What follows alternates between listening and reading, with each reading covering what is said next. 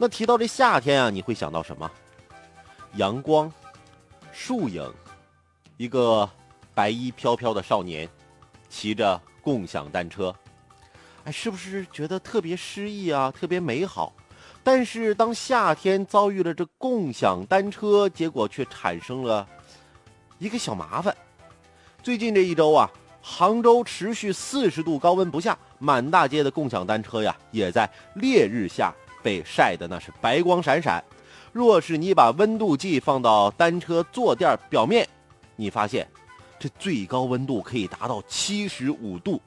那即使真的有一个白衣飘飘的少年啊，他要骑这共享单车，他呀也只能采取站立的姿势。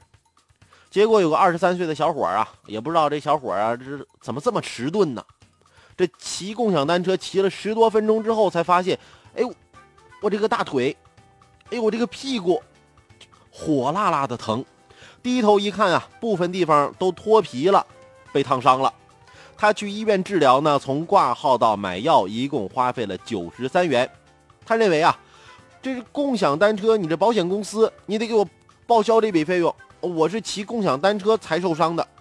那高保险公司当时是表示啊，这是否理赔还需要进行一个专业的判断。目前呢，有了一个最新的回应。支付宝官方微博回应称，那刚刚咨询了国泰产险官微啊，太阳与屁股恋爱确实是个意外，放心，我们赔。但是下次骑车可要小心了，伤到其他部位就不好了。其他部位，什么部位啊？你怎么这么调皮呢？那很多人看了这个新闻啊。都忍不住捧腹大笑！居然还有这样奇葩的回复。呃，共享单车屁股被烫伤了啊，还要找保险公司索赔。有的时候觉得这是不是没法想象啊？但其实你要仔细想想啊，哎，这件事儿还真得仔细研究一下。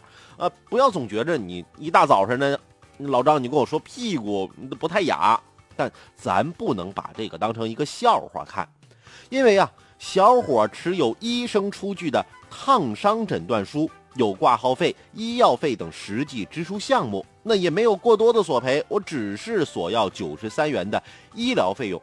显然啊，这并不是故意讹诈保险公司。事实上，共享单车与保险公司签订了合作协议，由保险公司负责理赔意外事故。那至于用户因其共享单车那造成。这屁股烫伤是否属于意外事件，是否符合理赔标准，那则要看保险公司的条款细则，并最终出具理赔鉴定结果为准。商业保险啊，它属于一个市场经济行为，需要依法执行，那按照合同条款执行。如今共享单车呢，满大街都是，每天骑行的用户也是非常庞大，在盛夏时啊，难免。不会出现这用户不慎而被烫伤的情况。那遇到这种情况该怎么解决呢？确实需要共享单车平台得好好思考一下。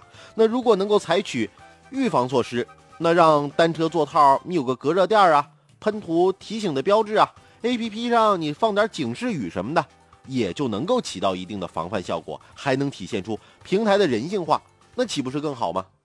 现在哈尔滨也有共享单车了，哈尔滨共享单车叫小白。那非常时尚靓丽，那我倒不担心我们的听众朋友，那夏天骑骑小白会屁股烫伤，但是你要知道哈尔滨冬天冷啊，那冬天要是冻伤了怎么办呢？对不对？那冻伤了，那既然有这个屁股被烫伤成功索赔的这样一个案例，那也就是提醒我们，那如果我们啊遇到了这骑小白的时候我要冻伤了，那我们也是可以通过正规的途径。来合理得到赔偿的，所以说啊，大家别拿啊这屁股烫伤索赔九十三元当个笑话看，它在现实生活中对我们其实是有指导意义的。